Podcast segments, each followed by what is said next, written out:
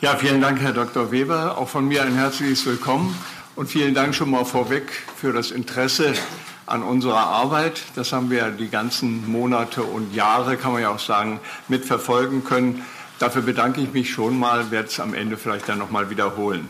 Ich will eine kurze Einleitung geben mit vielen Zahlen, verweise auf das Handout, das wir verteilt haben und hoffe, dass Sie da verfolgen können, dass ich möglichst keine Fehler mache, wenn ich die Zahlen vortrage.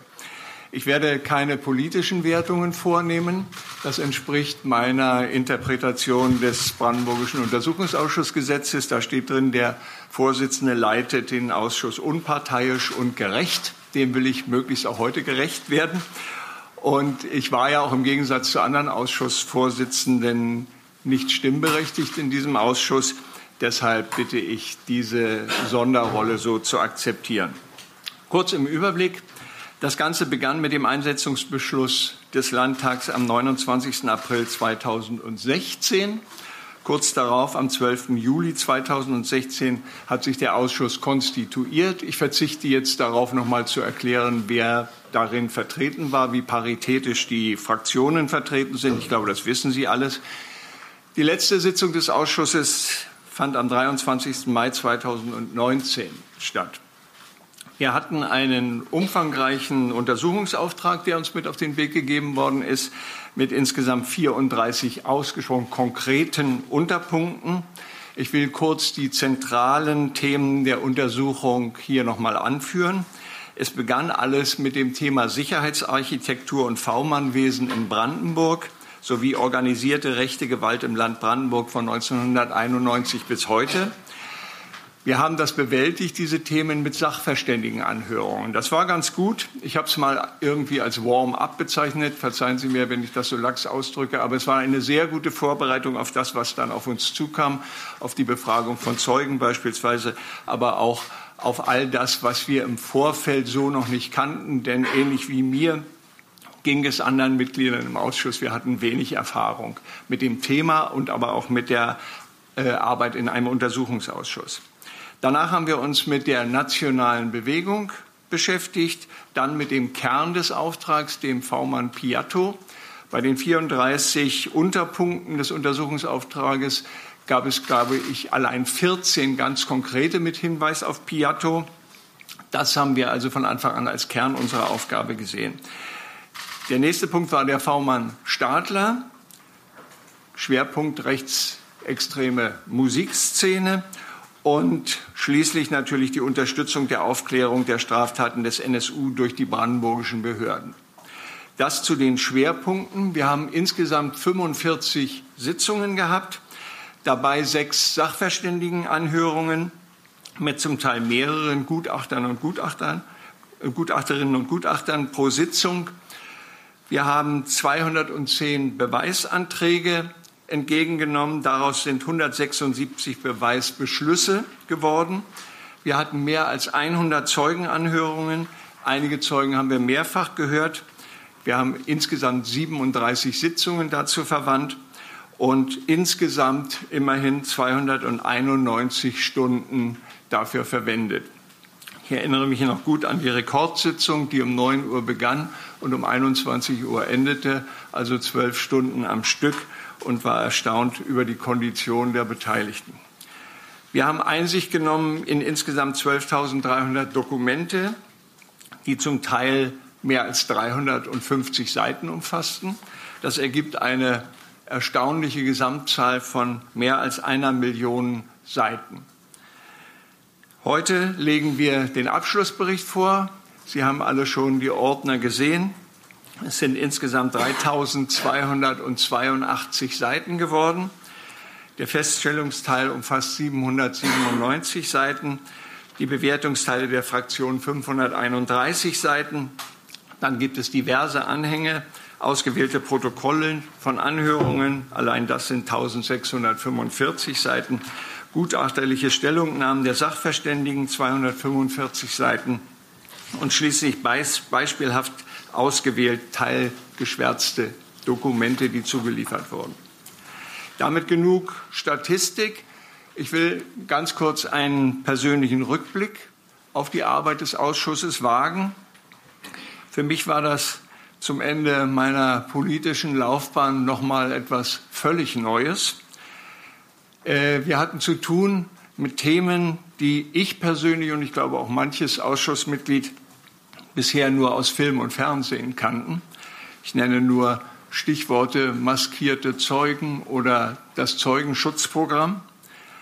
Wir haben viel Arbeit erwartet, aber dass wir so viel von unserer wertvollen Lebenszeit gemeinsam verbringen würden, hat, glaube ich, kaum jemand von uns vorher gedacht.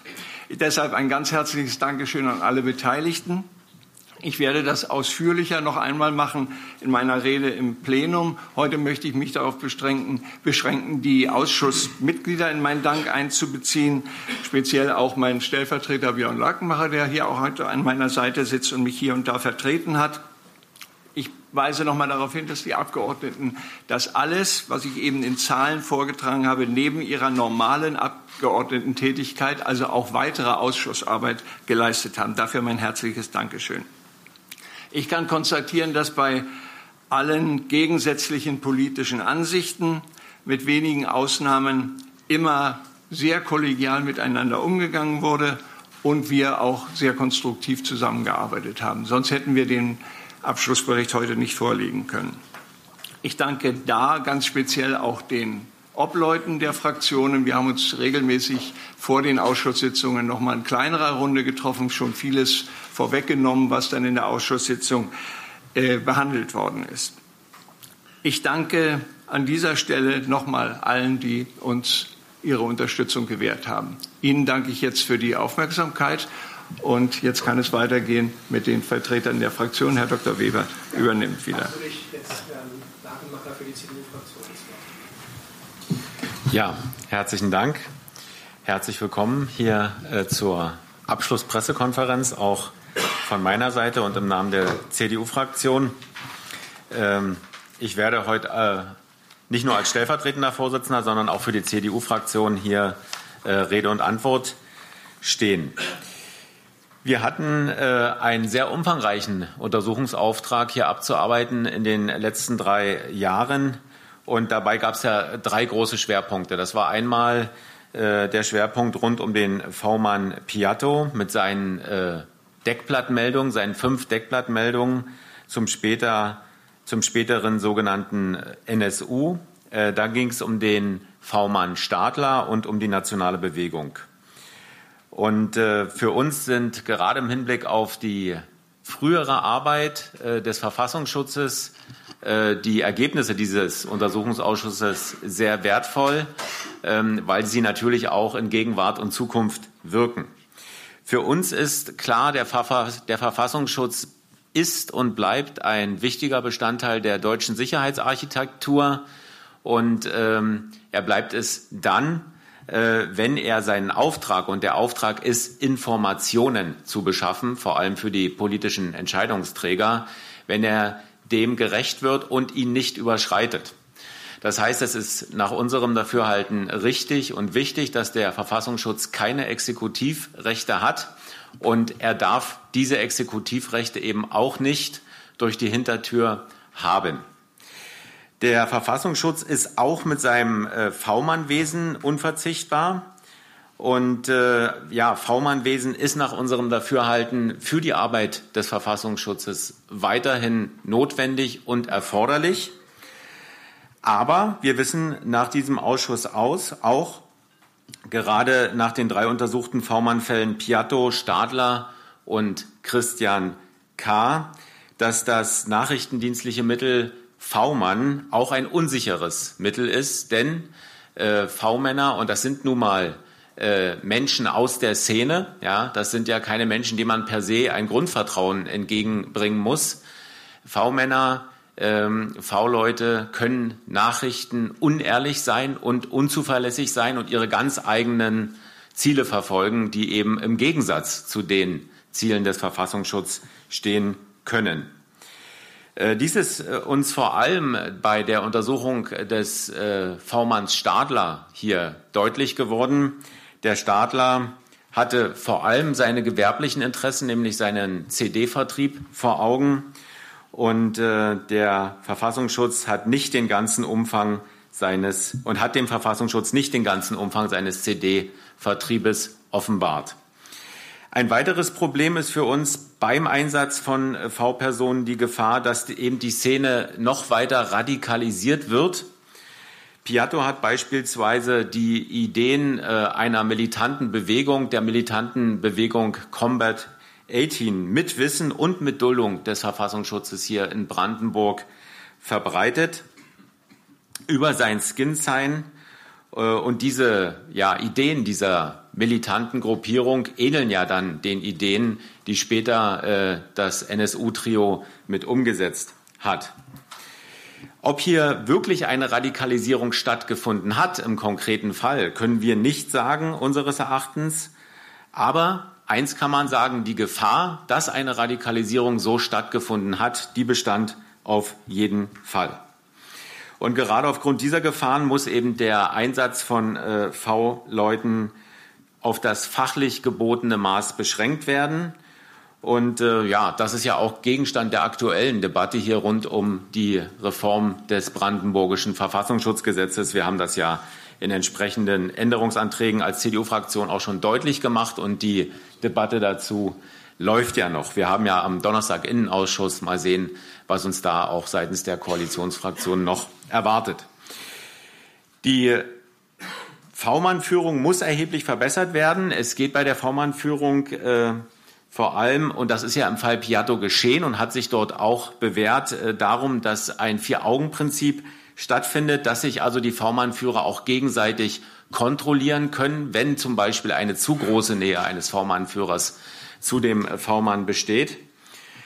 Für uns ist auch klar, dass die V-Mann-Führer sollten regelmäßig und verpflichtend an Fortbildungen teilnehmen, sowohl was die Befragungstechnik der V-Leute betrifft, aber auch im Hinblick auf ähm, Entwicklung in dem Phänomenbereich, in dem sie arbeiten, also im konkreten Fall beim Rechtsextremismus und in rechtlicher Hinsicht, um auch die rechtlichen Grenzen äh, ihrer Tätigkeit hier genau zu kennen. Gerade der Fall Stadler hat gezeigt, dass auch V-Mann-Führer wissen müssen, in welchem rechtlichen Rahmen sie sich bewegen dürfen. Ein weiterer Gewinn dieses Untersuchungsausschusses war aus unserer Sicht, dass Thesen, die wir ja zu Beginn hier aufgestellt haben, nicht nur bestätigt werden konnten und andere widerlegt wurden und wir so zu einem Gesamtbild, äh, was damals eben im Fall Piatto passiert ist, äh, gekommen sind. Bestätigt hat sich beispielsweise aus unserer Sicht, aus Sicht der CDU-Fraktion, dass der Verfassungsschutz Einfluss auf die, dass der Verfassungsschutz Einfluss auf die Stellungnahme der Justizvollzugsanstalt hier zu Piatto gekommen ist, um Piattos äh, vorzeitiger Haftentlassung äh, zu ermöglichen. Er ist ja dann nach zwei Dritteln der Verbüßung der Haftstrafe entlassen worden. Nicht bestätigt, dafür auch ein Beispiel hat sich, dass das der Verfassungsschutz Piatto nach Chemnitz in den Szeneladen gesteuert hat. Äh, dies war nach unserer Bewertung ein Angebot aus der Szene an den Piatto, um hier eine bessere Sozialprognose äh, zu erhalten und dann hier nach zwei Dritteln Strafverbüßung entlassen werden zu können. Das hat uns Piatto glaubhaft dargestellt. Er hat uns auch glaubhaft dargestellt, dass er nur äh, wenige Male in dem Szeneladen wirklich vor Ort war. Und das deckt sich dann auch mit der Aktenlage. Ähm, ich möchte noch etwas zur Ausschussarbeit ähm, an sich sagen und äh, ja, da auch äh, von einem Wermutstropfen sprechen während der gesamten Ausschussarbeit und äh, das Thema die Einstufungspraxis hier des Ministeriums für Inneres und Kommunales ansprechen.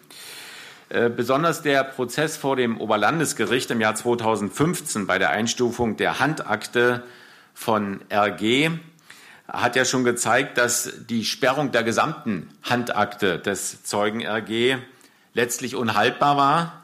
Äh, sie wurde damals ja dann komplett vom Innenministerium wieder aufgehoben. Und äh, ja, wir hatten hier in diesem Ausschuss äh, ja mit ähnlichen Szenarien zu kämpfen. Äh, ich sage das ganz offen. Ich hatte oft den Eindruck, dass äh, das Innenministerium hier äh, Akten erst einmal ja grundsätzlich hoch einstuft, äh, um darauf zu warten, ob es denn da Gegenwind gibt und dann erst, nicht vorher, sondern dann erst zu prüfen, ob man denn hier eine Herunter- und Abstufung vornehmen können, kann. Und äh, wir mussten da immer wieder nachhaken. Gerade ähm, die CDU-Fraktion zusammen mit der Fraktion der Grünen hat hier etliche äh, Herunter- und Ausstufungsanträge äh, mit zum Teil sehr großem Erfolg gestellt.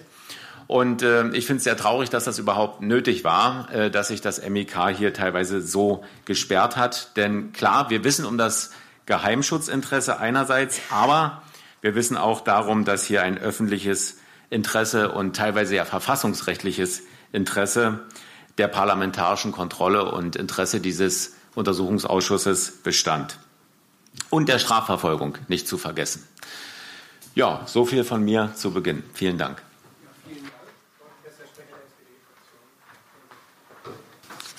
Ja, vielen Dank. Ähm, vielleicht fange ich bei dem letzten an. Ich glaube auch, dass dieser Untersuchungsausschuss, das ist am Anfang ja auch oft gesagt worden, auch kein normaler Untersuchungsausschuss war, in Anführungszeichen. Weil wenn man sich äh, Untersuchungsausschüsse wie zum Beispiel in der letzten Legislatur Krampnitz oder ähnliches anguckt, dann geht es oft um meinetwegen wirklich ja sehr direkt zuordnenbare äh, Fehler oder Nichtfehler in der Regierung oder ähnliches. In diesem Untersuchungsausschuss ging es ja darum, eigentlich den Brandenburger Anteil oder sich auch anzuschauen, äh, wie das Land Brandenburg mit Rechtsextremismus seit 1990 umgegangen ist. Ich glaube, hier haben wir auch eine Materialsammlung ähm, produziert, die bestimmt äh, zu weiterer Forschung, zu weiteren äh, Untersuchungen durch äh, wissenschaftliche Institute und durch äh, Interessierte einlädt äh, und unseren Teil auch zur Aufklärung des NSU-Skandals beizutragen, beziehungsweise zu gucken, was ist da gewesen, was ist auch nicht da gewesen. Dazu würde ich dann gleich noch näher ausführen. Ich möchte aber vorab auch sagen, dass ich auch sehr froh darüber bin, möchte mich da dem Vorsitzenden anschließen, dass wir doch sehr viel, auch aufgrund, glaube ich, des Wissens um diese moralische Verantwortung und diese Besonderheit dieses Untersuchungsausschusses eigentlich fast alles in großen Einvernehmen miteinander äh, beschließen konnten und auch äh, selten jetzt hier irgendwo uns über Minderheitenrechte oder ähnliches Gedanken machen mussten, was vielleicht in anderen normalen Untersuchungsausschüssen dann doch der Fall ist. Dass es doch Unterschiede in der Bewertung gibt und jetzt liegen die verschiedenen Voten der verschiedenen Fraktionen ja auch vor, liegt zum einen in der Natur der Sache.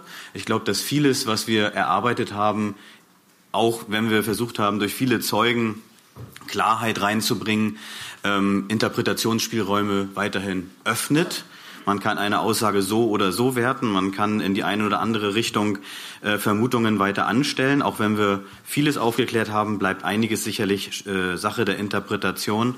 Und zum anderen bewerten natürlich die Fraktionen auch je nach politischem Standpunkt die Dinge unterschiedlich. Die eine Partei ähm, ist vielleicht eher äh, misstrauisch auch gegenüber den Behörden und die andere hat ein größeres Vertrauen. Und ähm, letztlich ist das vielleicht auch ein, ein Punkt gewesen, bei der Zusammenarbeit äh, mit dem MIK, die Herr Lagenmacher angesprochen hat, ähm, dass äh, sicherlich äh, ähm, die Frage, wie viel geschwärzt wird oder nicht geschwärzt wird, man unter dem Gesichtspunkt ähm, ob man jetzt vertraut alles zu sehen bekommen bewertet oder ähm, ob man hier nur ähm, äh, voraussetzt, dass hier wirklich sehr streng darauf geachtet wird, dass keine Geheimnisse verraten wird. Aber das ist, wie gesagt, individuelle Bewertung. In, insgesamt möchte ich sagen, möchte ich mich wirklich bedanken für die sehr, sehr gute gemeinsame Arbeit in diesem Ausschuss und das ist eigentlich, so möchte ich feststellen, so gut wie kein Regierungsoppositionsgeplänkel hier äh, gegeben hat, sondern die Sache im Vordergrund stand. Ich möchte sechs Thesen der SPD-Fraktion zum Abschlussbericht ähm, nennen und zum Schluss einen ganz kurzen Ausblick auf die Schlussfolgerungen, die sich ja dann vor allem auch auf das Verfassungsschutzgesetz, ähm, was wir in der nächsten Woche im Plenum äh, miteinander ähm, verhandeln, richten vortragen und danach kommen wir ja auch noch in die Diskussion. Deswegen werde ich sie kurz halten, aber ich möchte äh, dennoch kurz diese äh, Thesen ansprechen. Zum, zum Ersten ähm, ganz eng jetzt auch bezogen auf die Frage, wie war ähm, das Handeln des NSU in Brandenburg? Ähm, stellen wir fest, dass eben die aufklärende, äh, die umfassende Aufklärungsarbeit äh, bestätigt hat, dass es keine weitergehenden Hinweise auf Verbindungen des NSU-Trios nach Brandenburg oder Straftaten, die durch das NSU-Trio in Brandenburg verübt worden sind, festgestellt wurden. Wir haben diese Deckblattmeldungen, die ja auch schon damals in der öffentlichen PKK eine große Rolle gespielt haben und die wir ja auch intensiv in diesem Ausschuss bearbeitet haben, aber weitergehende Verbindungen des NSU-Trios nach Brandenburg Brandenburg haben wir nicht festgestellt. Dennoch, und ähm, da muss ich auch persönlich sagen, habe ich doch das ein oder andere Aha-Erlebnis gehabt, haben wir eine starke, auch persönliche Vernetzung der brandenburgischen und sächsischen rechtsextremen Szene feststellen können und konnten auch teilweise durch Ansicht der Zeugen, will ich ja nicht zu viel verraten, es gab ja zum Teil auch um Geheimschutzraum, ähm, aber sehen, dass die, hier es auch Kontinuitätslinien gibt, dass diese Gefahr auch heute nicht gebannt ist, sondern dass heute viele von diesen Menschen auch noch unter uns sind.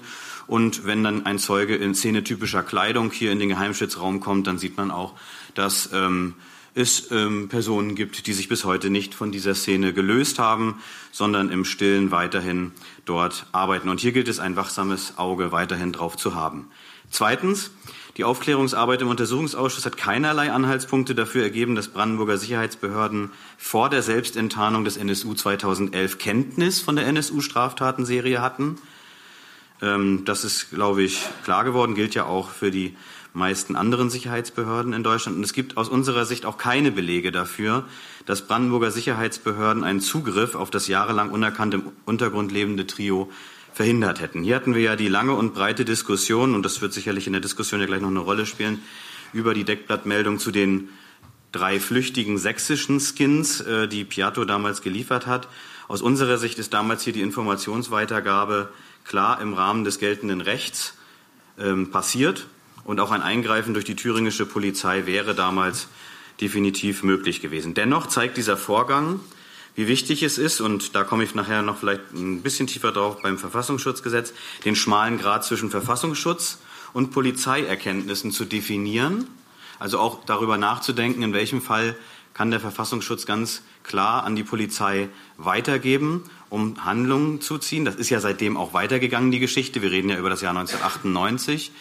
Und zweitens ähm, natürlich auch die Abwägung, wie weit geht der Quellenschutz und wann muss dieser auch hinten anstehen. Hieraus, glaube ich, ziehen wir Konsequenzen mit dem neuen Verfassungsschutzgesetz und vielleicht müssen wir da auch noch weitere künftig ziehen. Drittens, die Beweisaufnahme des Untersuchungsausschusses hat ergeben, dass es, aus, äh, dass es seitens der Brandenburger Sicherheitsbehörden keine Blockade bei der Aufarbeitung des NSU-Skandals gegeben hat. Das war ja so ein bisschen der Auslöser auch des Untersuchungsausschusses, nämlich das Agieren ähm, insbesondere auch gegenüber Zeugen im, äh, in, bei den Verhandlungen in München beim Oberlandesgericht.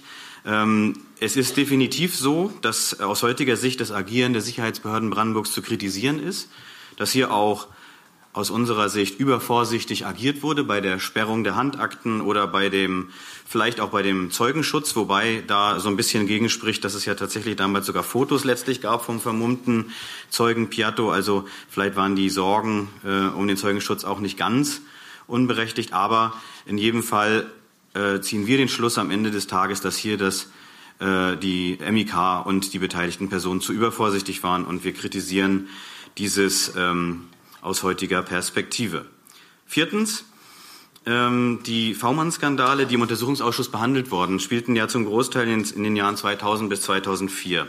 Aus Sicht der SPD-Fraktion hätte es eigentlich damals zeitnah Untersuchungsausschüsse geben müssen, um dies aufzuklären. Das ist ja ein bisschen auch das Problem gewesen, dass wir hier mit Akten zu tun hatten, die ähm, ja wirklich eine, eine weit zurückliegende Zeit beleuchten. Auch natürlich überhaupt erstmal das Problem, diese Akten auch zu bekommen, sie umfassend zu sichten, daraus schlau zu werden, die Zusammenhänge herzustellen, bis hin zu der Frage, können sich Zeugen denn überhaupt daran erinnern? Und es ging Ihnen sicherlich wie mir.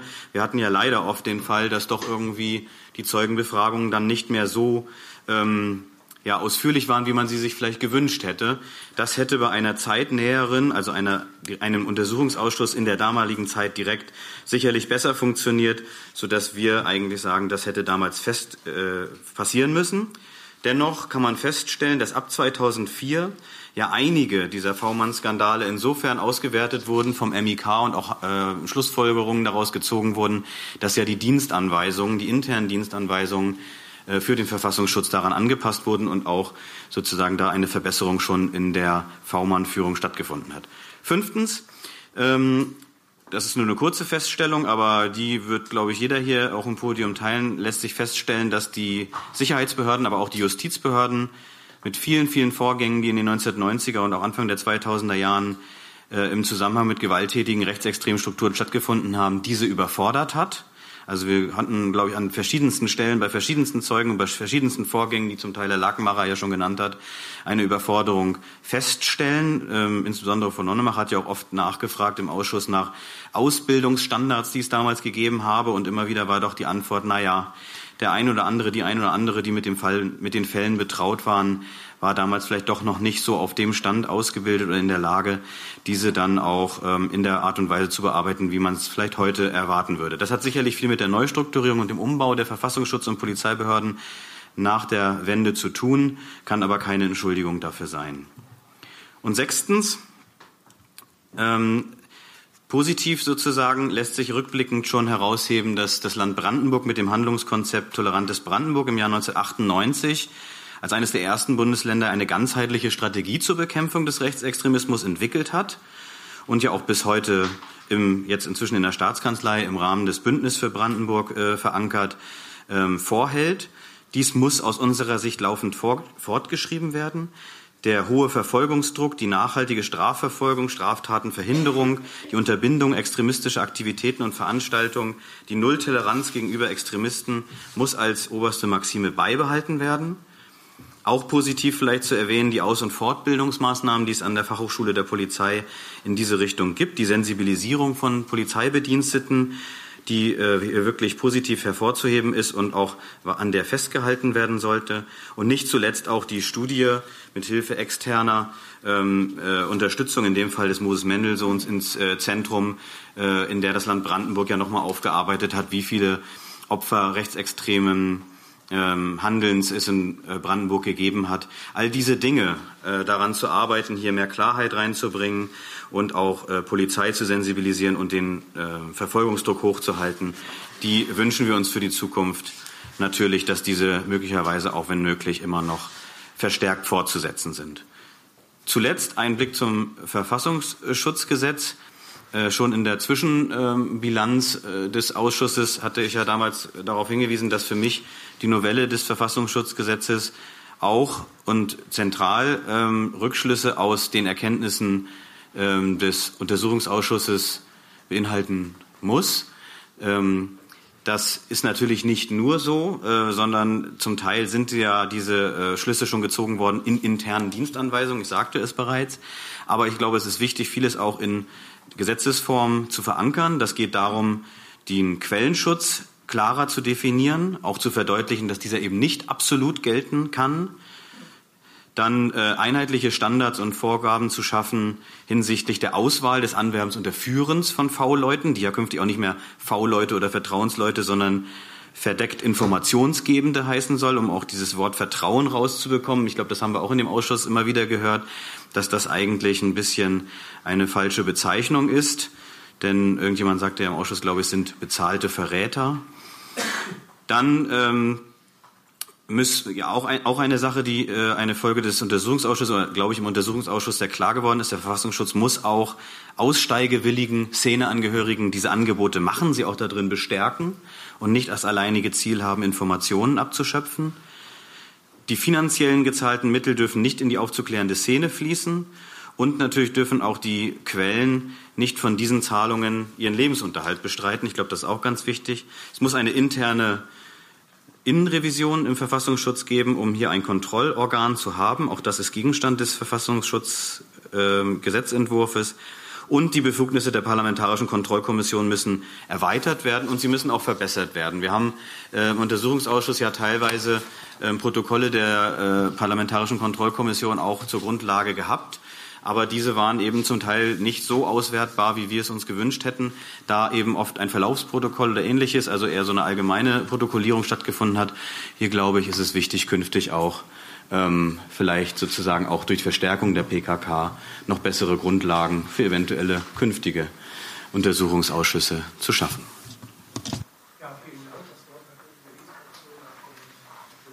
Ja, vielen Dank. Ähm, ich will kurz in fünf Punkten die wesentlichen Erkenntnisse meiner Fraktion aus dem Untersuchungsausschuss zusammenfassen. Äh, erste Anmerkung, da muss ich meinem Kollegen Björn Lüthmann widersprechen. Also die Informationen, ähm, das Unterlassen äh, Informationen über das Trio äh, im Herbst 1998 weitergegeben zu haben, ähm, ist eindeutig rechtswidrig gewesen.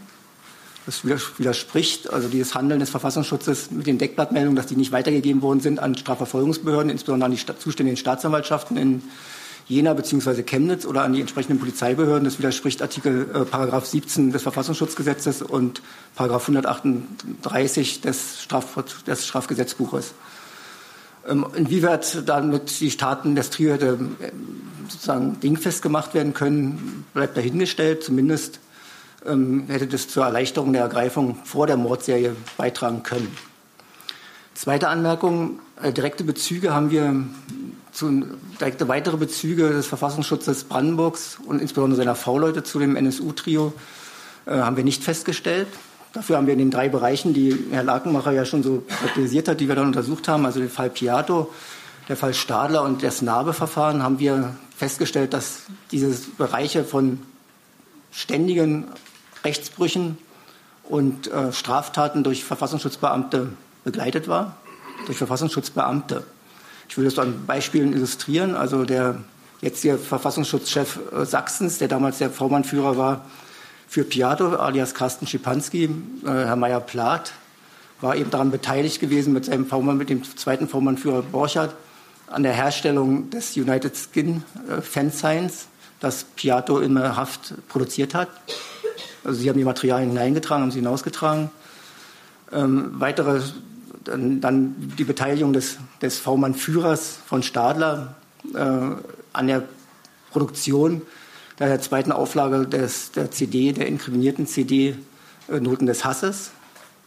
Dann haben wir permanent gefunden, dass Strafvereitlung begangen worden ist durch äh, Verfassungsschutzbeamte, indem vor exekutiven Maßnahmen, insbesondere durch Vorhausdurchsuchungen, gewarnt worden ist, indem man versucht hat, im Fall Stadler Observationen äh, des, des, des, Brand, äh, des, Berliner LKAs äh, so zu torpedieren und äh, dem Stader da behilflich zu sein, sich diesen Observationen zu entziehen. Weitere Beispiele sind ähm, die Verletzung oder das, das an eine Nötigung angrenzende Anwerbungsverfahren von Stadler, aber auch von Christian Körner.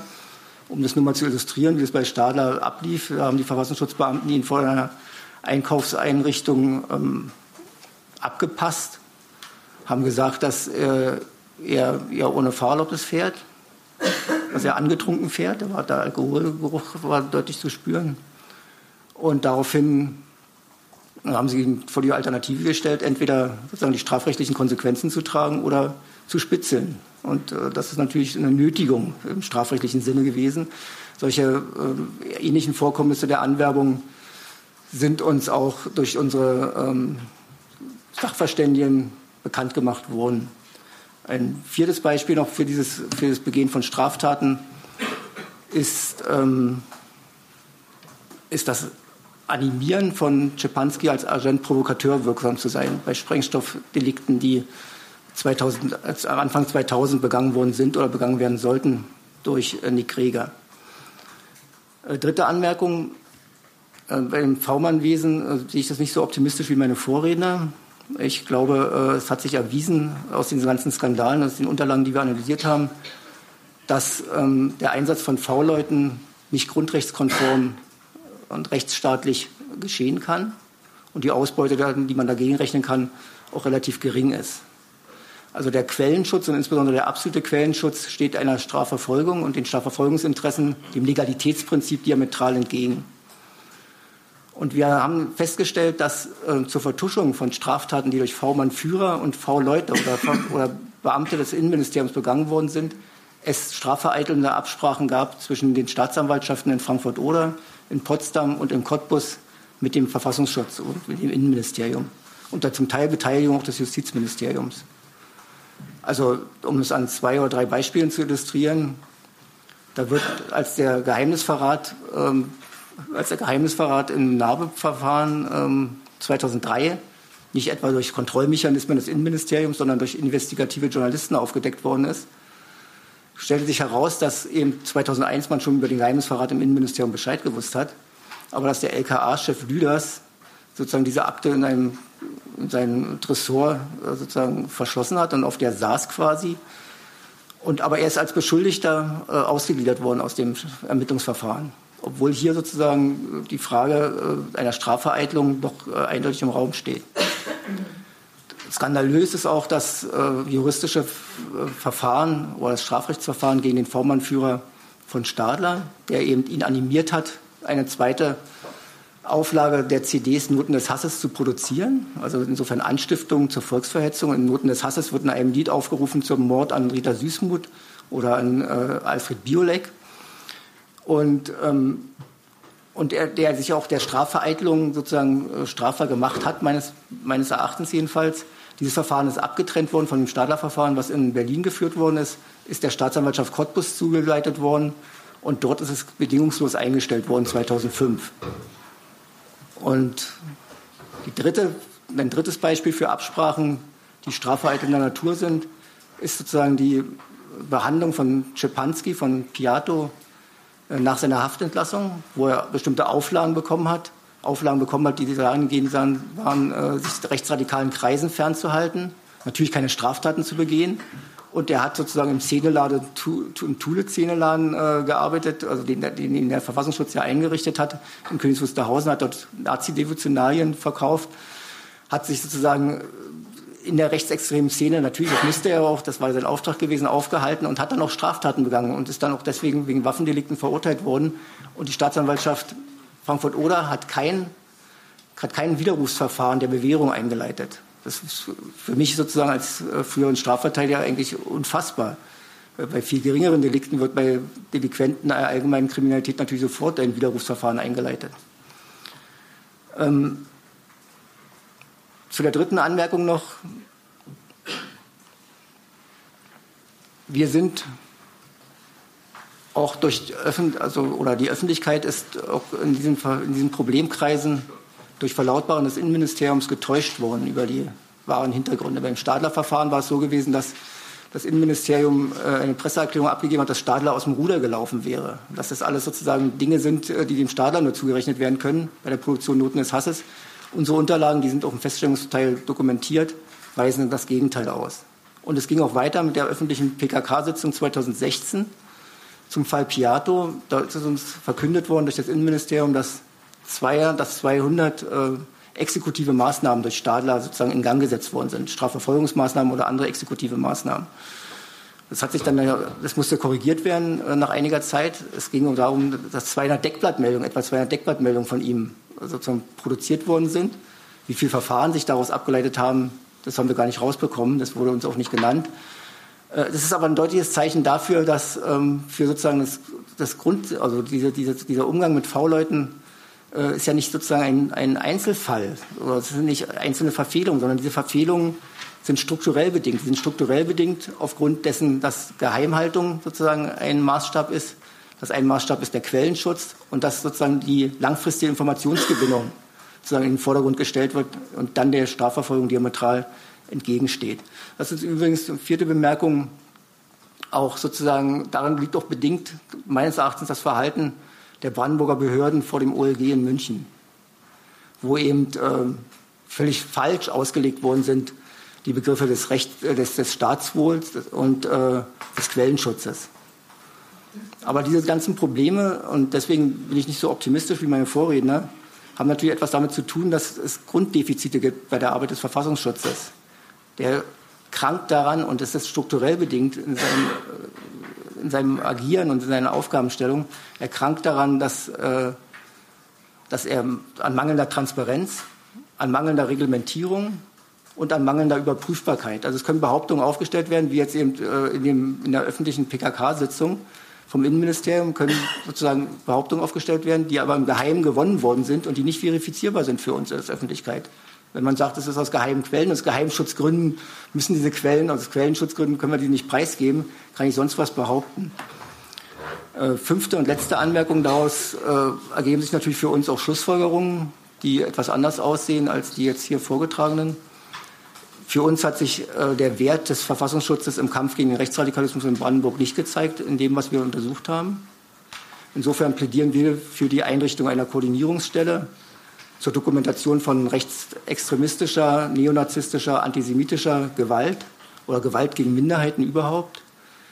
Ähm, das wäre auch sozusagen eine Ausrichtung, die auch dem Verfassungsschutz, wie er mal angedacht war, 1991 mit dem Vorschaltgesetz zum Verfassungsschutzgesetz in Brandenburg, aus der Erfahrung mit dem MFS, äh, wie es dort sozusagen einmal angelegt war und wie ich es vorhin gesagt habe, als analytische Behörde, als jemand, der im Vorfeld sozusagen sie guckt, wo gesellschaftliche Entwicklungen aus dem Ruder laufen könnten und in, in dementsprechend, so wie es Herr Lagmacher auch gesagt hatte, der Politik äh, Handlungsalternativen sozusagen gereicht werden.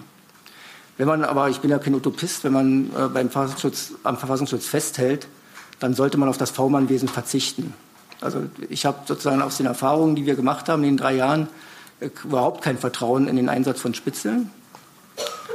Äh, das wird auch sicherlich nicht mehrheitsfähig sein in diesem Parlament, aber wenn dann äh, man an, Spitzel, an Spitzelwesen festhalten will, dann muss es rechtlich so eingegrenzt werden, dass solche Exzesstaten möglichst verhindert werden können, schon im Vorfeld verhindert werden können, solche Exzesse. Das bedeutet, dass natürlich äh, Spitzel keine Straftaten begangen haben, also keine strafrechtliche Vorbelastung aufweisen dürfen, dass sie keine Straftaten begehen dürfen während ihrer Spitzeltätigkeit, dass eine entsprechende Evaluierung stattfindet, eine Dokumentation stattfindet, etc. etc. Und dass es natürlich keine menschenunwürdigen Anwerbungsversuche geben darf. Und dann haben wir festgestellt, dass bei allen diesen Problemfällen, die wir bearbeitet haben, die Parlamentarische Kontrollkommission eigentlich oder die parlamentarische Kontrolle in Form der Parlamentarischen Kontrollkommission ins Leere gelaufen ist. Insofern muss dort eine radikale Veränderung Raum greifen. Das haben wir auch im Einzelnen äh, in unserem Sondervotum ausgeführt. Ja, soweit meine fünf Anmerkungen. Danke.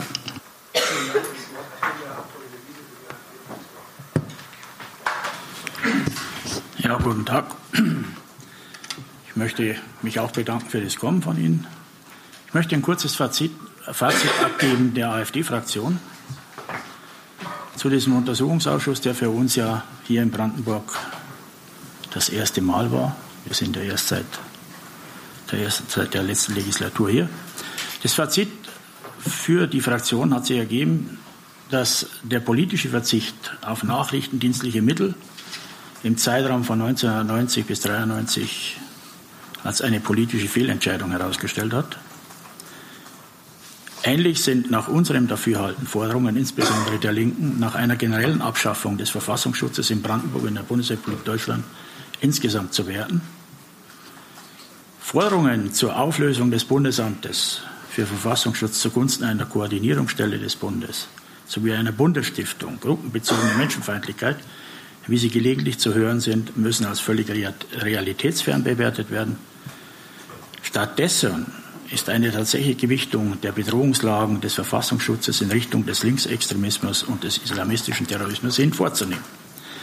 Neben dem Risiko einer drastischen Verschärfung der Sicherheitslage bergen Vorschläge zur Abschaffung des Verfassungsschutzes zugunsten von Koordinierungsstellen und Stiftungen auch die Gefahr einer zunehmenden parteipolitischen Einflussnahme unter dem vermeintlichen Etikettschutz der Verfassung. Die Anzeichen für einen parteipolitisch motivierten Druck auf die Sicherheitsbehörden sind bundesweit bereits erkennbar. Man sieht es ja an der Entlassung von Herrn Maaßen. Er wurde als Präsident des Bundesamtes nach massivem politischen Druck abgelöst, nachdem er ja zu Berichten über angebliche Hetzjagden und so weiter in Chemnitz Stellung bezogen hat. Aktuell sieht sich Meyer Blatt, der jetzige Chef des Sächsischen Landesamtes für Verfassungsschutz, von Rücktrittsforderungen von Politikern bedroht. Anlass ist eine Einschätzung innerhalb des aktuellen Verfassungsschutzberichtes Sachsen 2018, dass das Konzert Wir sind mehr teilweise als linksextrem eingestuft wurde. Die AfD-Fraktion sieht die zunehmenden Versuche einer parteipolitischen Einflussnahme und Instrumentalisierung des Verfassungsschutzes mit erheblicher Sorge. Wir plädieren stattdessen dafür, den Verfassungsschutz in Brandenburg so zu stärken, dass er den wachsenden tatsächlichen Herausforderungen in Bezug auf den Linksextremismus und islamistischen Extremismus gerecht werden kann. Polizei, Justiz und auch Verfassungsschutz sind finanziell und personell so auszustatten, dass der Schutz der Brandenburger tatsächlich gewährleistet wird. Die Arbeit des hiesigen Untersuchungsausschusses hat allerdings auch deutlich aufgezeigt, welche negativen Begleiterscheinungen bei der nachrichtendienstlichen Arbeit mit V-Leuten auftreten können. Bemerkenswert häufig scheint sich bei den menschlichen Quellen ein Selbstbewusstsein herauszubilden, dass sie bei ihren Aktivitäten keine strafrechtlichen Konsequenzen zu befürchten haben. Diese Einschätzung birgt wiederum die Gefahr einer zunehmenden Radikalisierung bei den V-Leuten, aber auch in ihrem Umfeld.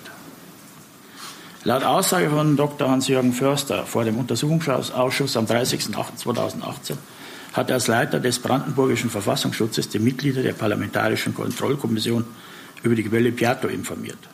Dies soll seinerzeit sogar inklusive des Klamens erfolgt sein.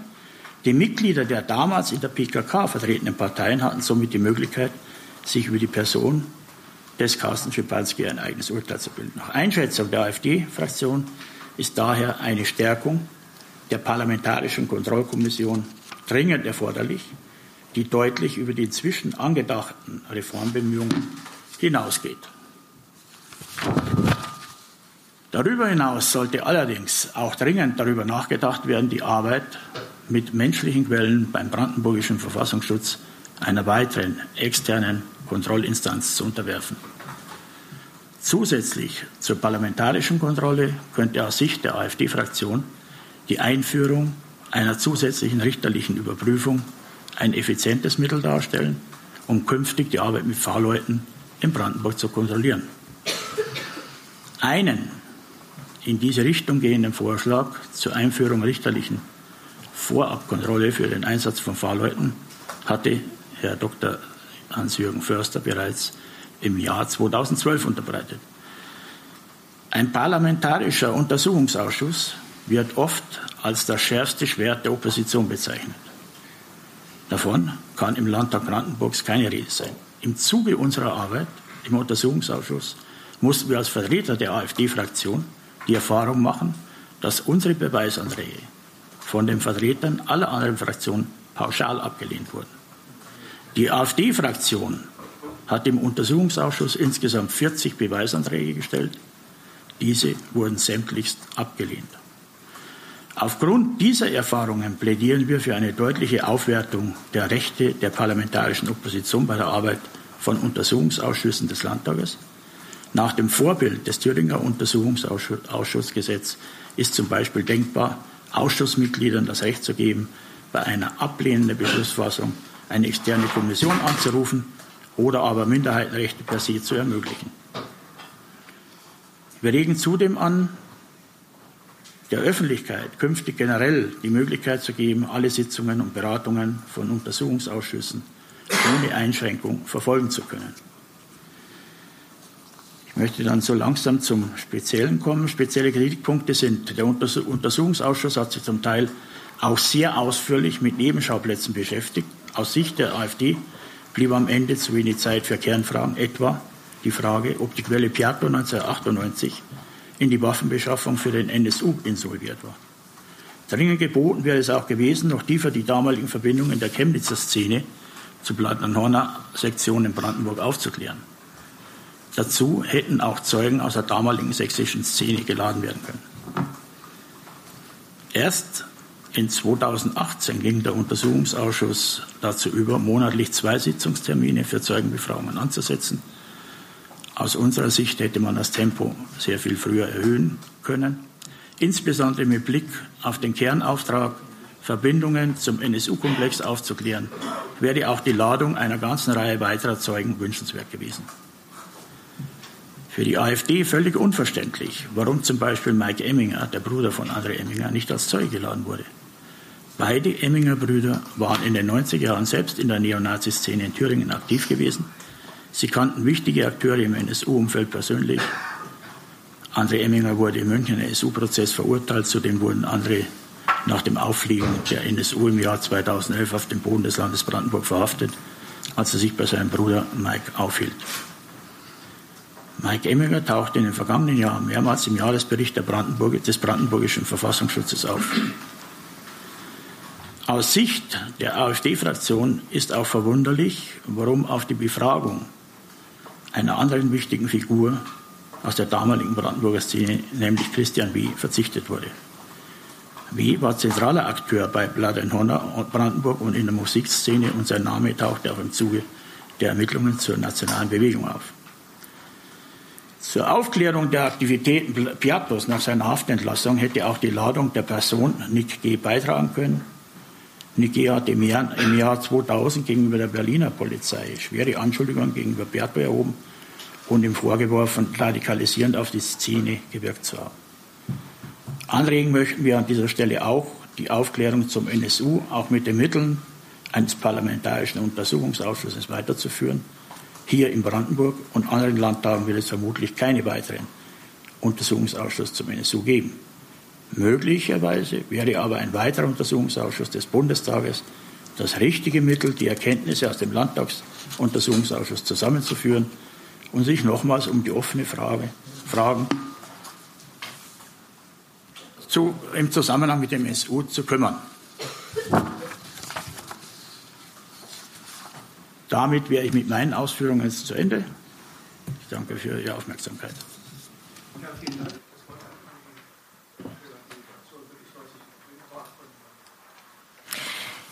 Ja, danke schön, äh, Herr Dr. Weber. Auch von meiner Seite herzlich willkommen, meine Damen und Herren. Sie sind ja jetzt schon 50 Minuten mit sehr komprimierten und geballten Statements äh, konfrontiert gewesen. Ich weise noch, deshalb noch mal darauf hin, wir haben einen etwa zweiseitigen Pressetext hier ausreichen lassen, in dem wir unser sehr ausführliches Sondervotum von etwa 270 Seiten noch mal zusammengefasst haben.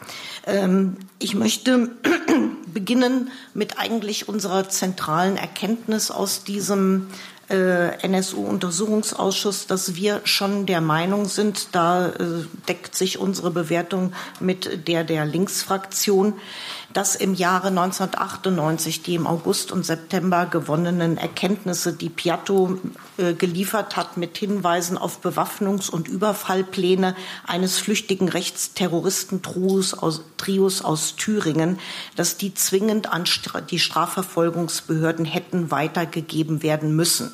Die Weigerung des brandenburgischen Verfassungsschutzes, äh, selbst ein Behördenzeugnis auszustellen oder ein Behördenzeugnis durch das Bundesamt anfertigen, zu lassen wegen übertriebenem Quellenschutz, äh, halten wir für extrem kritikwürdig. Wir denken, dass wenn in diesem frühen Stadium, noch bevor es zu den ersten Mordtaten und nach heutiger Erkenntnislage auch zu dem ersten Raubüberfall gekommen wäre, hätte doch die Chance bestanden, dass die Strafverfolgungsbehörden äh, an das Trio hätten rankommen können. Wir sehen von daher auch eine Mitverantwortung äh, des Landes Brandenburg an dem NSU-Komplex und schlagen deshalb vor, dass analog zu Thüringen wir eine anerkennende Bereitstellung von finanziellen Mitteln für die Opfer und deren Angehörigen anraten.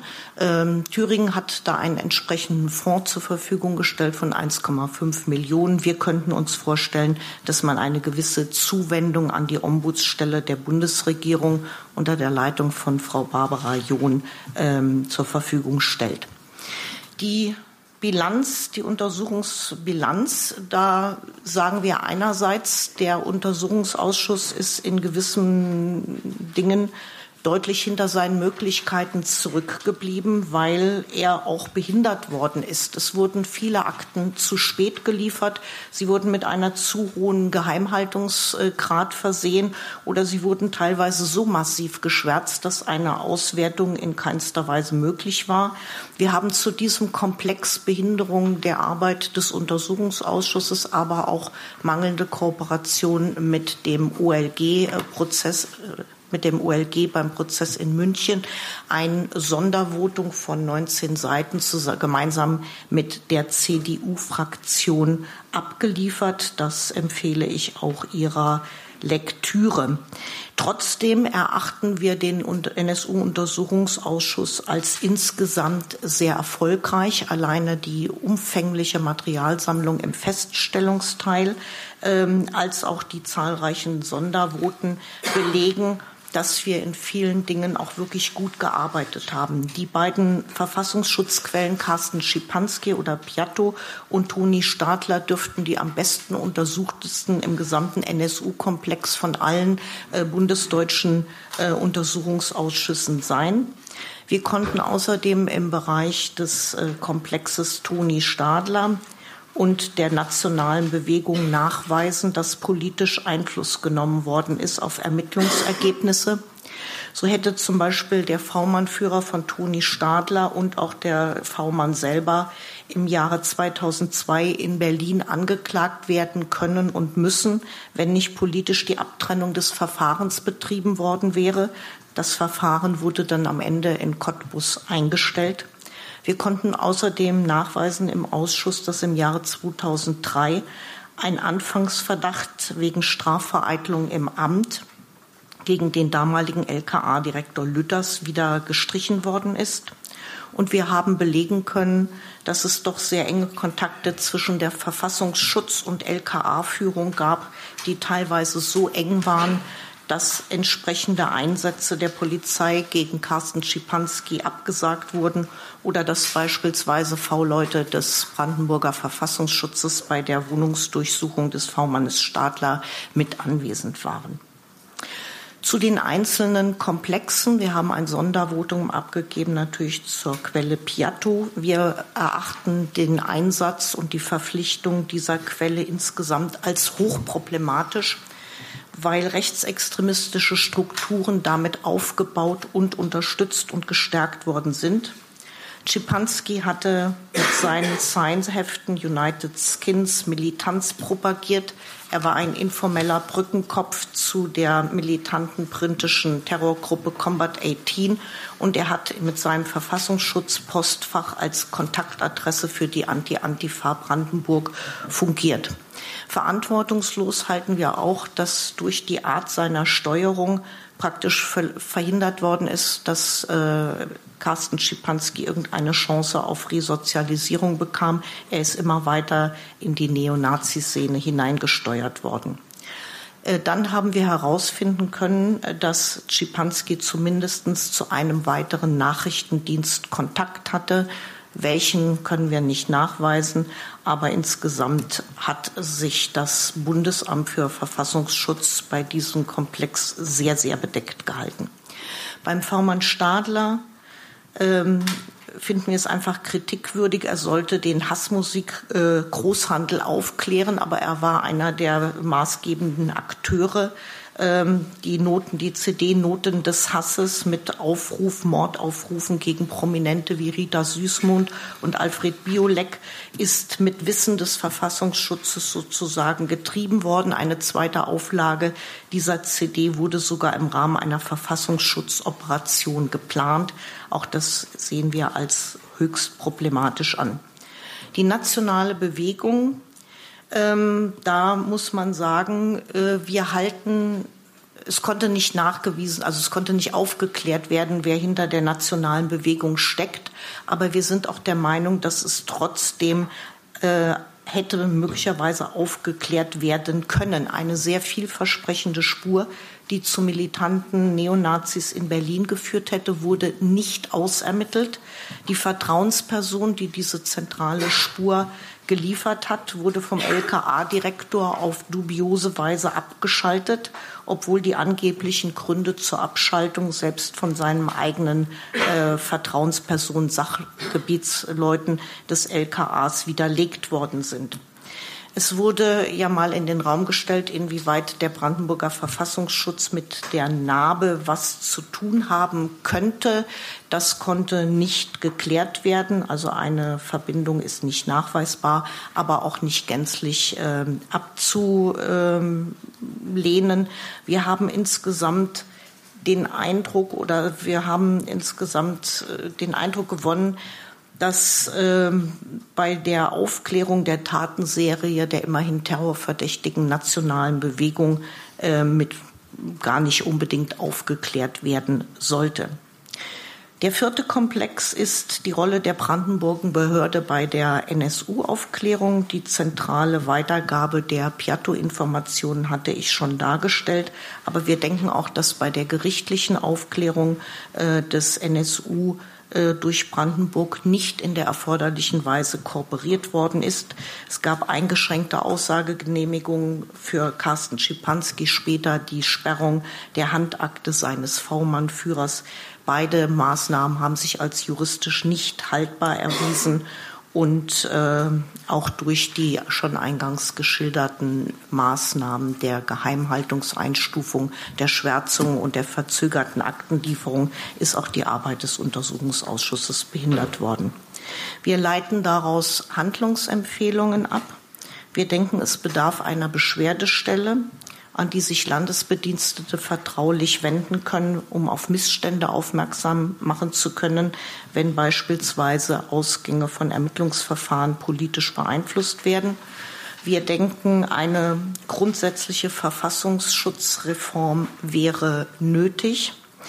Äh, unsere Bundestagsfraktion hat gerade im März diesen Jahres dazu einen Antrag vorgelegt, wo gesagt wird, dass wir auf der einen Seite hinaus wollen auf einen Verfassungsschutz, der wissenschaftlich arbeitet und durch ein unabhängiges Institut ähm, zur Aufklärung und zu äh, zur wissenschaftlichen Aufklärung und zur Einbeziehung zivilgesellschaftlicher Erkenntnisse arbeitet und auf Bundesebene eine kleine straffe Behörde, die auch Spionageabwehr betreibt und dann auch nachrichtendienstlich arbeitet.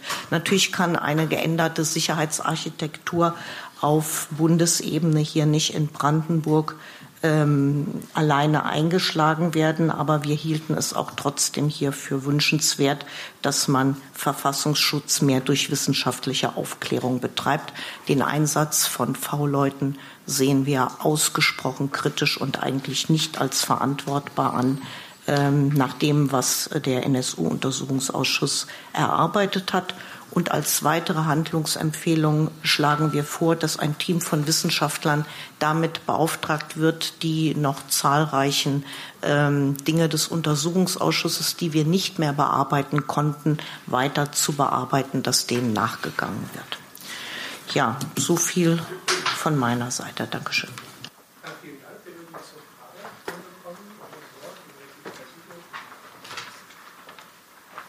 Herr Lagermacher, Herr Wiese, die anderen Mitglieder haben sich aus meiner Sicht das schon geäußert. Wie würden Sie die Frage beantworten? Hätten die NSU-Terrorakte verhindert werden können, wenn die Sicherheitsbehörden, der Verfassungsschutz insbesondere in Brandenburg, anders ähm, gehandelt hätte, als er dann gehandelt hat? Also äh, so eine klare Feststellung, ja, dass hier durch Brandenburger Sicherheitsbehörden die Taten äh, des NSU-Trios hätten verhindert werden können, kann ich nicht treffen.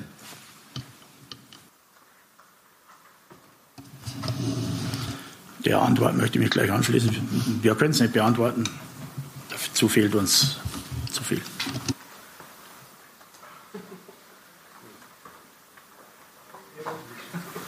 War das jetzt eine Frage beantwortet? Dann habe ich so verstanden.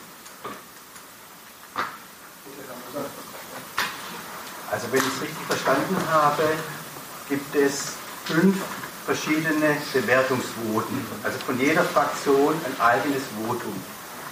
Vielleicht können Sie es nochmal klarstellen und verknüpfen wir damit aber auch die Frage, ob denn beim Feststellungsteil, wo es um die Fakten geht, ob es da eine allgemeine Zustimmung gab oder ob es da auch Differenzen gibt.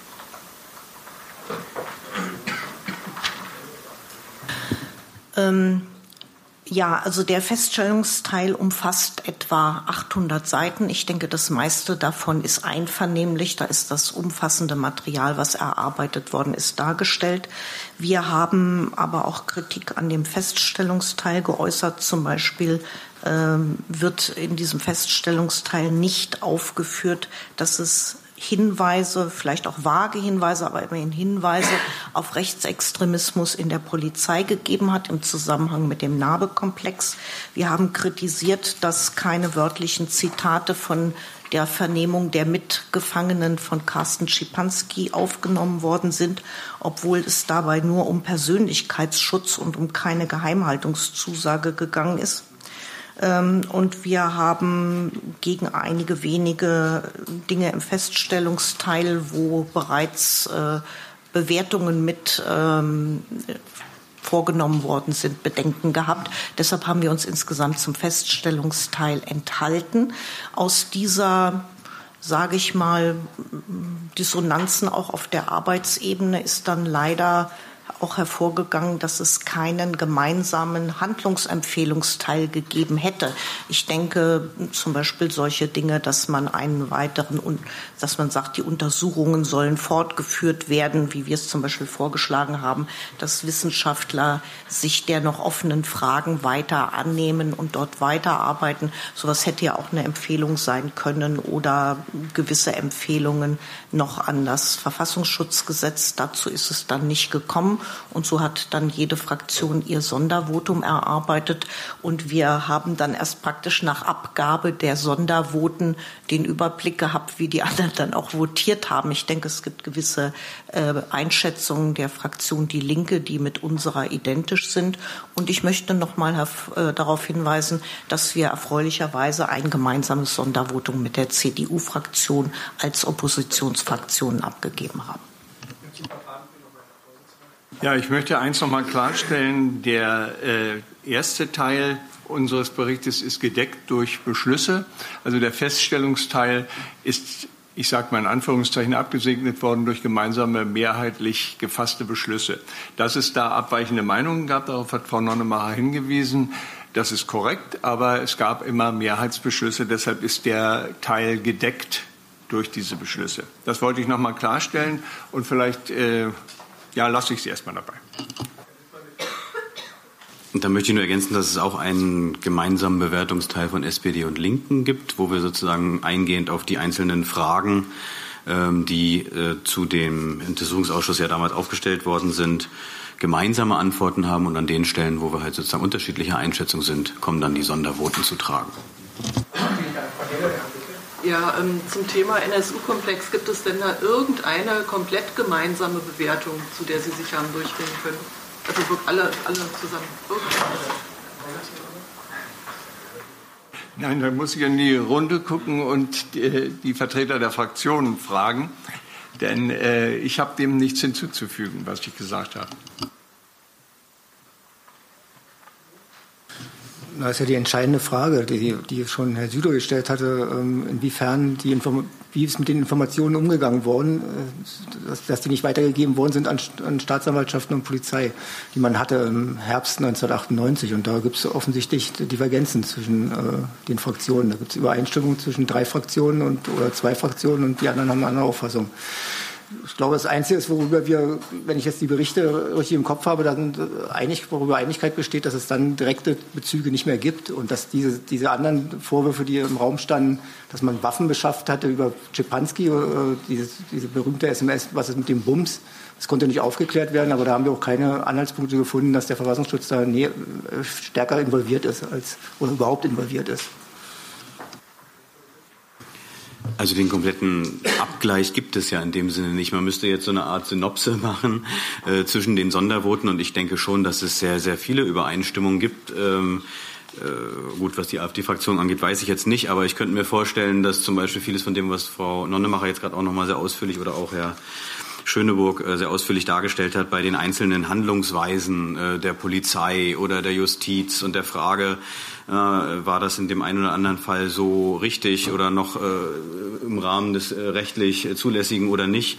Ich denke mal, da äh, könnte ich mir vorstellen, sind fraktionsübergreifend, äh, so habe ich das jedenfalls in den Sitzungen auch festgestellt, bei vielen Fragezeichen im Gesicht gewesen. Und äh, da haben wir bestimmt in unseren Berichten Übereinstimmung. Das kann ich mir schon gut vorstellen. Also bei der äh, Vorgehensweise insgesamt, bei dem Umgang mit äh, V-Leuten.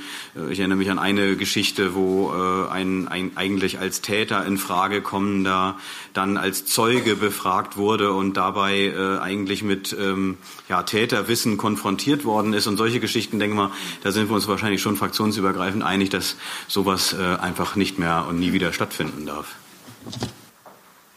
Ja, ja, ich möchte auf das, äh, was äh, Herr Dr. Schöneburg äh, auch noch mal mit angerissen hat und was ja auch die Frage von Herrn Südow von vorhin noch mal betrifft, noch mal eingehen. Die klare Aussage in Brandenburg hätte das NSU-Trio verhindert werden können, wenn sich Brandenburger Sicherheitsbehörden, wenn sich der Verfassungsschutz anders verhalten hätte.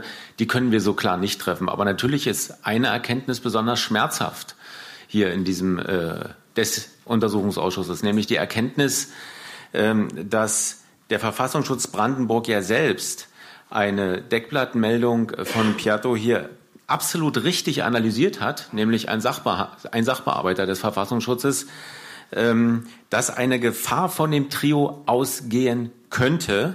Das wurde hier also erkannt. Ja. Ähm, es gab eine Deckblattmeldung, äh, die hier ganz klar äh, offenlegte, dass der Jan, Wehr, Jan W. hier äh, auf Waffensuche ist, sich Waffen beschaffen will. Und es gab dann eine entsprechende Analyse eines Sachbearbeiters des Brandenburgischen Verfassungsschutzes. Diese Informationen hat er an seinen Referatsleiter weitergegeben. Ja, auch äh, und gerade mit der Intention, diese Information doch an die Polizei weiterzusteuern.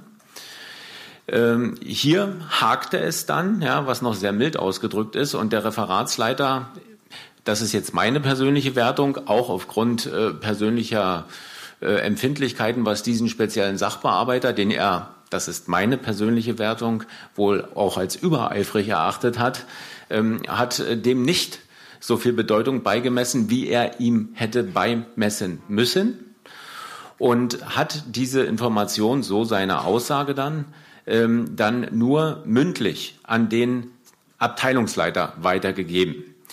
Der Abteilungsleiter hat uns gesagt hier vor dem Ausschuss, wenn er diese Information, diese Kenntnis aus dieser Deckblattmeldung so gehabt hätte, dann hätte er sie selbstverständlich an die Polizei weitergegeben.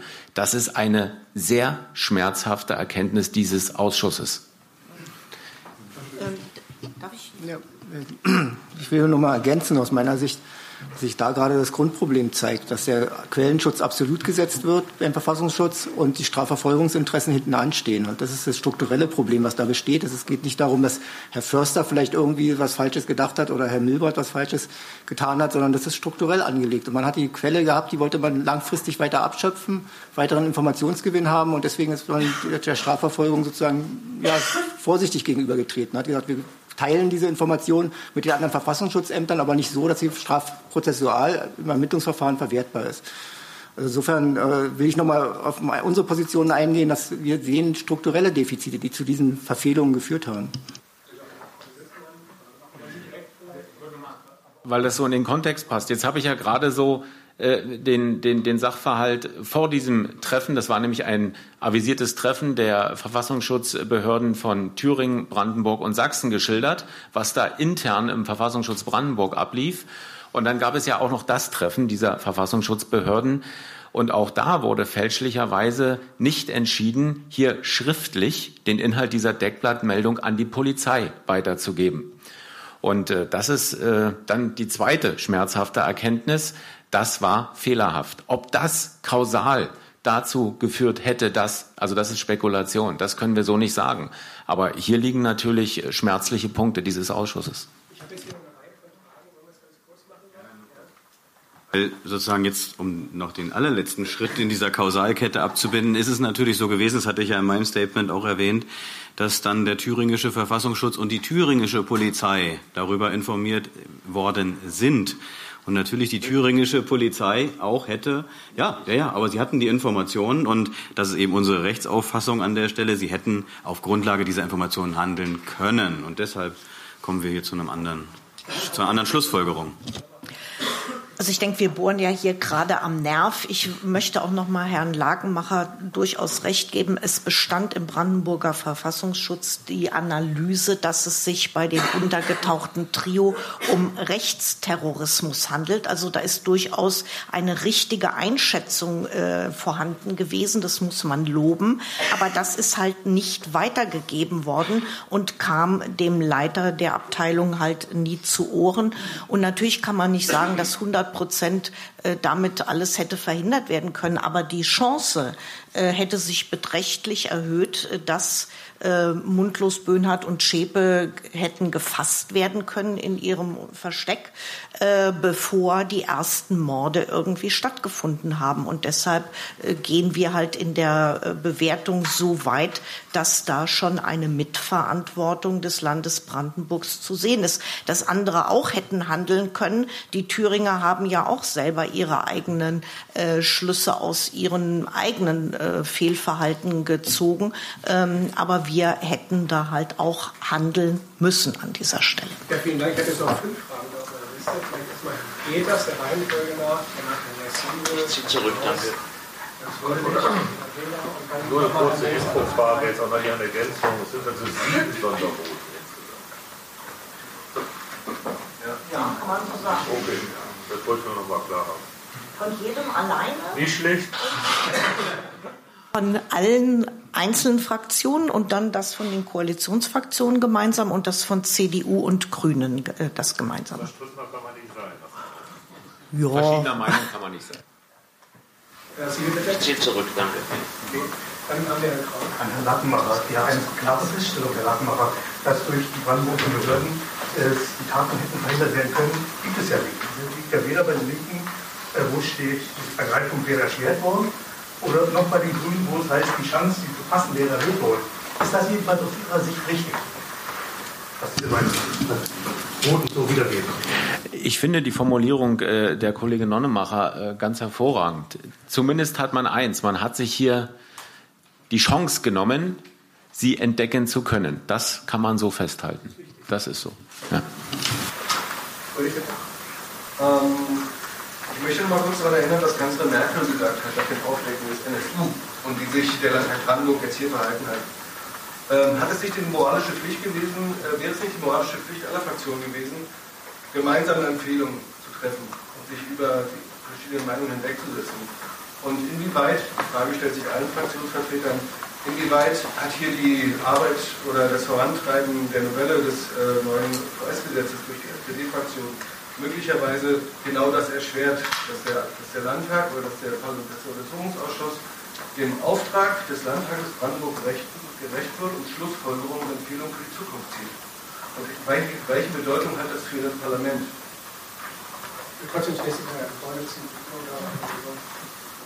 Ich überlasse jetzt im Detail das gern den Vertretern der Fraktionen. Ich will nur insgesamt bemerken, dass wir, glaube ich, unseren Auftrag sehr ernst genommen haben. In allen Unterpunkten er sehr umfangreich war.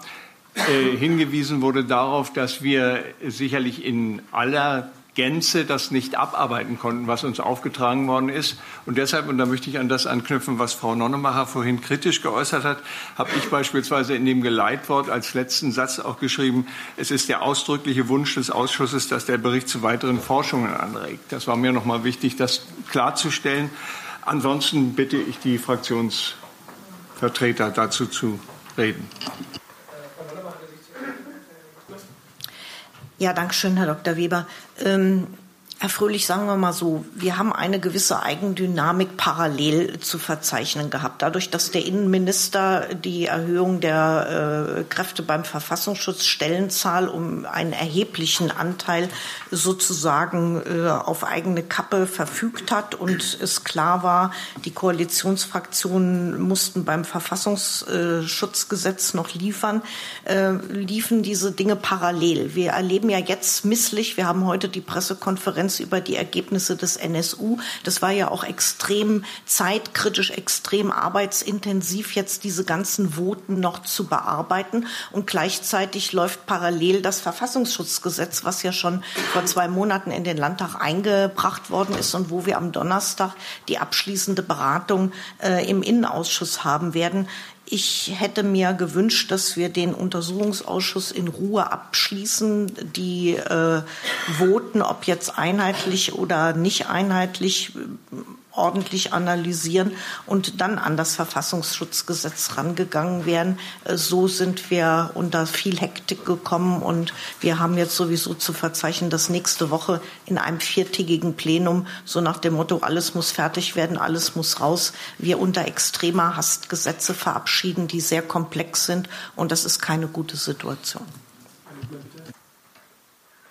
Also ich möchte zunächst äh, recht geben, dass es sicherlich wünschenswert gewesen wäre, zu einem gemeinsamen Votum zu kommen. Äh, ob das mit allen fünf Fraktionen, die hier oben sitzen, äh, möglich gewesen wäre, wage ich aber auch vom Grundsatz her zu bezweifeln. Also ich denke, mit äh, einigen Fraktionen hätte ich mir das wahrscheinlich schon gut vorstellen können, wenn man vielleicht auch, da gebe ich ja noch mal recht, noch ein bisschen mehr Zeit gehabt hätte, um eben vielleicht auch diese Synopse zu machen, um vielleicht noch mal zu feilen, um noch mal zu gucken, welche ähm, äh, Punkte sind jedem Einzelnen äh, wichtig und jeder einzelnen Fraktion, um da vielleicht doch einen gemeinsamen, äh, mit einem gemeinsamen Teil rauszukommen, vielleicht auch, wie Frau Nonnemacher eben schon sagte, mit mehr gemeinsamen Handlungsempfehlungen, weil zum Beispiel an dieser Forsch Forschungsaufarbeit äh, weiteren äh, der Ergebnisse und so weiter steht, glaube ich, wahrscheinlich kaum ein Dissens. Das hat, ist sicherlich der Zeit geschuldet, wobei ich da jetzt auch keinen Verschulden sehe bei irgendjemandem, sondern wir haben einfach unheimlich viele Sitzungen, der Vorsitzende hat es ja vorhin dargestellt, gehabt. Wir haben unheimlich viele Dinge bearbeitet. Das hat gedauert, äh, hat die Zeit gedauert die es jetzt eben äh, benötigt hat. Und wenn in der nächsten Legislaturperiode sozusagen an Themen rund um Verfassungsschutz und so weiter ja sicherlich weitergearbeitet wird, dann sollte man auch alle Voten da ernst nehmen und äh, berücksichtigen. Das Arbeiten am Verfassungsschutzgesetz ähm, hat aus meiner Sicht keinen Einfluss auf die Frage, ob es hier ein gemeinsames Sondervotum oder nicht gegeben hat, gehabt. Ja, Herr Fröhlich, die, ich habe es ja vorhin schon gesagt, die Fraktion, die AfD-Fraktion, hat 40 Beweisanträge gestellt und nicht einer wurde angenommen.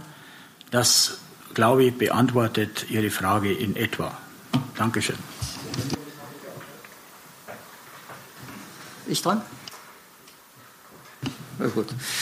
Ähm, ja, mir wäre es auch lieber gewesen, wenn wir es geschafft hätten, äh, einen quasi ähm, Schlussfolgerungskatalog noch aufzustellen, als so kleinsten gemeinsamen Nenner, weil das hätte natürlich für die nächste Legislaturperiode eine höhere, eine höhere politische und vielleicht auch moralische Bindungswirkung entfaltet bezüglich äh, der Ergebnisse des Untersuchungsausschusses.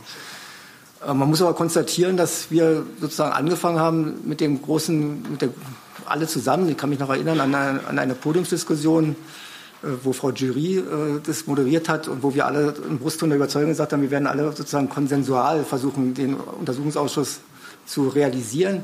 Das hat sich dann im Laufe der Arbeit ein bisschen geändert. Also es ist so, dass dann bestimmte Interessen eine Rolle gespielt haben, die auch hineinwirkten im Tages, aus dem Tagesgeschäft, dass, dass die historischen Feststellungen dann auch doch politisch gewertet worden sind, anstatt sie sozusagen historisch zu werten, sodass es alles ein bisschen auseinanderdriftete. Und ich glaube, dann am Ende äh, waren wir sozusagen so, dass, ähm, dass jeder seine Bewertung aus, aus, ähm, ja, seine Bewertung allein treffen wollte. Das ist ja auch okay so, aber man hätte trotzdem natürlich den Versuch unternehmen müssen, eigentlich äh, eine gemeinsame Schlussfolgerung wenigstens anzugehen. Das haben wir nicht geschafft. Das muss sich der Ausschuss auch kritisch gefallen lassen, dass das natürlich ein Manko ist. Ich wollte noch zumindest kurz auf die Frage von Herrn Fröhlich. Also Herr Fröhlich, wenn Sie, also Frau Nonnemacher hat ja jetzt schon mehrfach auf den äh, gemeinsamen äh, Bewertungsteil von CDU und Grünen hingewiesen. Äh, wenn Sie dann indes ähm, sehen, was wir für einen Änderungsantrag zum Verfassungsschutzgesetz jetzt hier eingebracht haben und dann auch in der kommenden Woche mit diskutieren werden, dann werden Sie sehen, dass wir da politisch von den Grünen teilweise weit entfernt sind. Das ist so. Ähm, und äh, insofern äh, ist hier sich jeder treu geblieben, das ist richtig. Ich finde aber auch, ähm, einen kleinsten gemeinsamen Nenner sind wir dann doch schuldig geblieben, das ist so. Ähm, und äh, ja, dass das eine äh, auf das andere gewirkt hat, kann ich und will ich nicht völlig ausschließen hier, ja.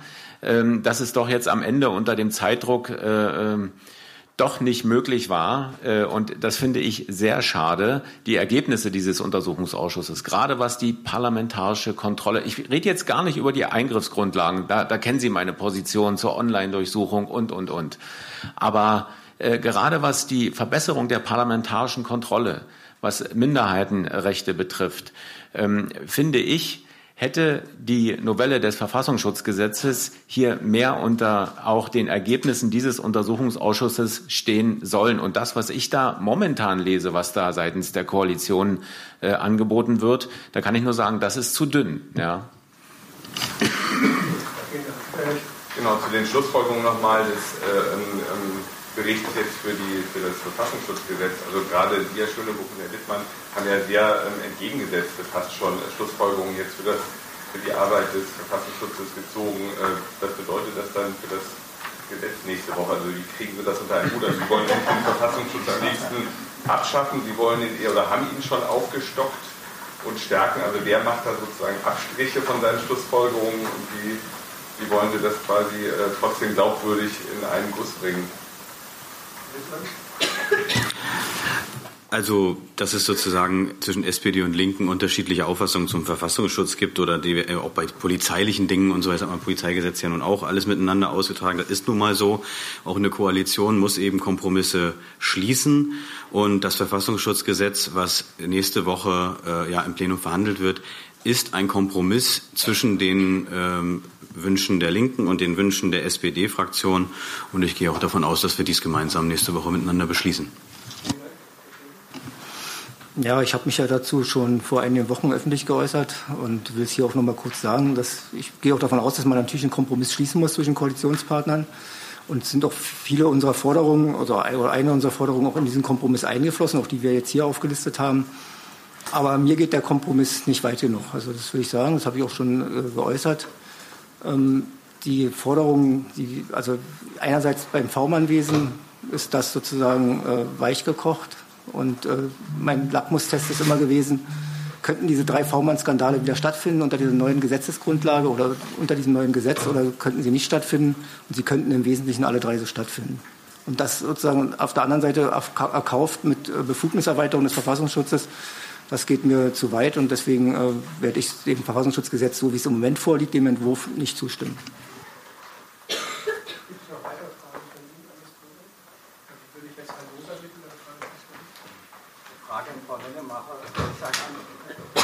Vielleicht noch eine Ergänzung. Also ich spreche natürlich da nicht für die gesamte Linksfraktion. Ich bin dort äh, natürlich eine Minderheit, aber äh, eben von der Ausschussarbeit natürlich beeinflusst. Frau Nonnemacher, Sie wollen die vielen unbearbeiteten Fragen in Zukunft behandelt wissen. Der Vorschlag ist dass ein wissenschaftliches Team mit hoheitlichen Befugnissen. Können Sie vielleicht mal sagen, wie Sie das umsetzen wollen und warum wollen Sie keinen zweiten NSU-Untersuchungsausschuss eigentlich?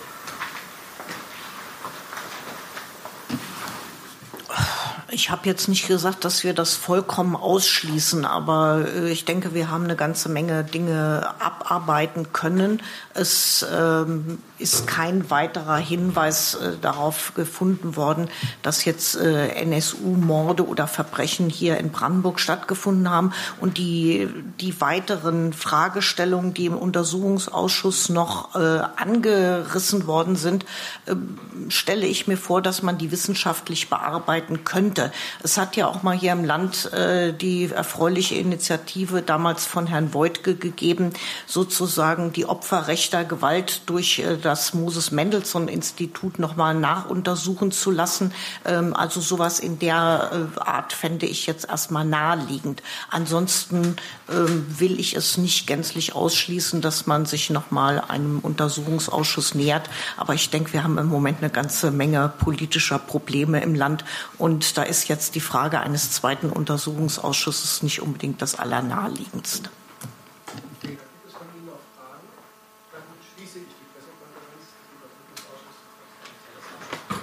Dank.